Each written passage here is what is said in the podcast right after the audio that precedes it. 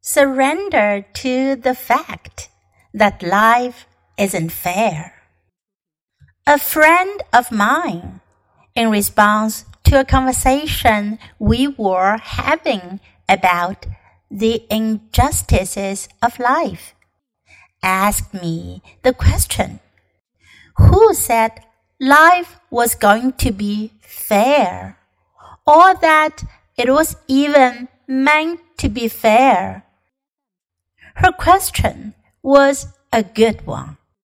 It reminded me of something I was taught as a youngster. Life isn't fair. It's a bummer, but it's absolutely true. Ironically, recognizing this sobering fact can be a very liberating insight. One of the mistakes many of us make is that we feel sorry for ourselves or for others, thinking that life should be fair or that someday it will be. It's not, and it won't. When we make this mistake, we tend to spend a lot of time wallowing and or complaining about what's wrong with life. We commiserate with others, discussing the injustices of life. It's not fair, we complain not realizing that perhaps it was never intended to be.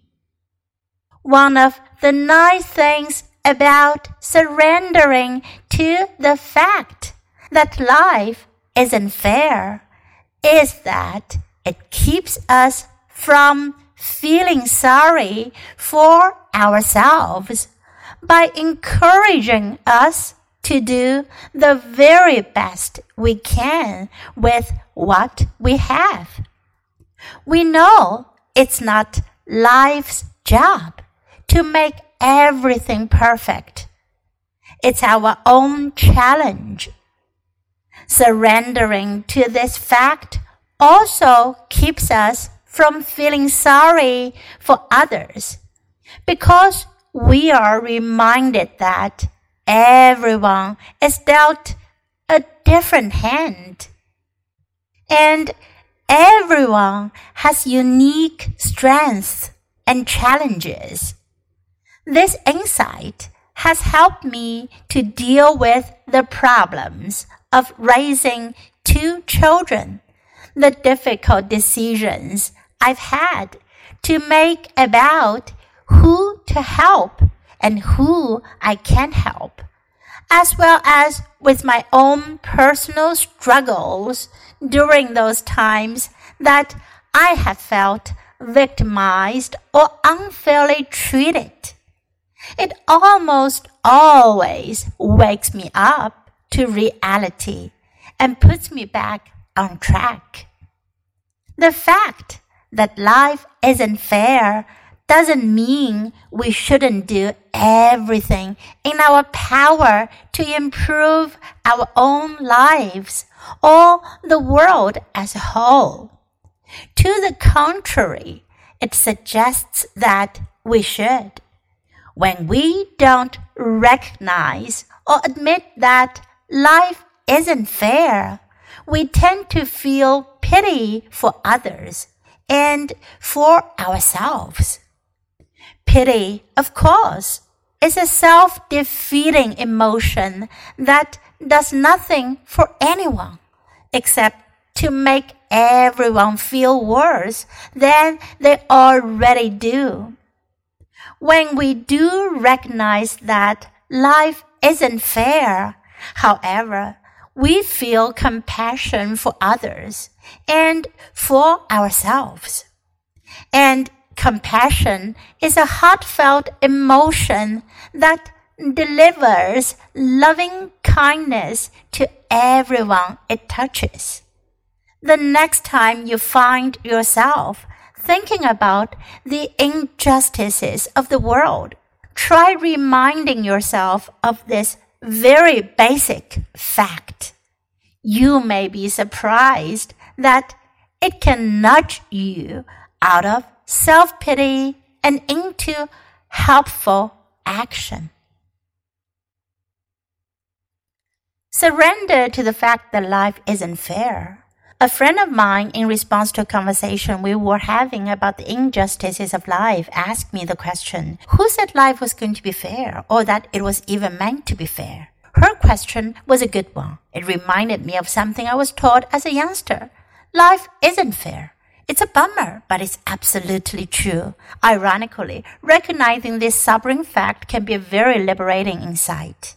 One of the mistakes many of us make is that we feel sorry for ourselves or for others, thinking that life should be fair or that someday it will be. It's not, and it won't. When we make this mistake, we tend to spend a lot of time wallowing and or complaining about what's wrong with life. We commiserate with others, discussing the injustices of life. It's not fair, we complain, not realizing that perhaps it was never intended to be. One of the nice things about surrendering to the fact that life isn't fair is that it keeps us from feeling sorry for ourselves by encouraging us to do the very best we can with what we have. We know it's not life's job to make everything perfect. It's our own challenge. Surrendering to this fact also keeps us from feeling sorry for others because we are reminded that everyone is dealt a different hand and everyone has a unique strength and challenges. This insight has helped me to deal with the problems of raising two children, the difficult decisions I've had to make about who to help and who I can't help, as well as with my own personal struggles during those times that I have felt victimized or unfairly treated. It almost always wakes me up to reality and puts me back on track. The fact that life isn't fair doesn't mean we shouldn't do everything in our power to improve our own lives or the world as a whole. To the contrary, it suggests that we should. When we don't recognize or admit that life isn't fair, we tend to feel pity for others and for ourselves. Pity, of course, is a self-defeating emotion that does nothing for anyone except to make everyone feel worse than they already do. When we do recognize that life isn't fair, however, we feel compassion for others and for ourselves. And compassion is a heartfelt emotion that delivers loving kindness to everyone it touches. The next time you find yourself thinking about the injustices of the world, try reminding yourself of this very basic fact. You may be surprised that it can be nudge you out of self-pity and into helpful action.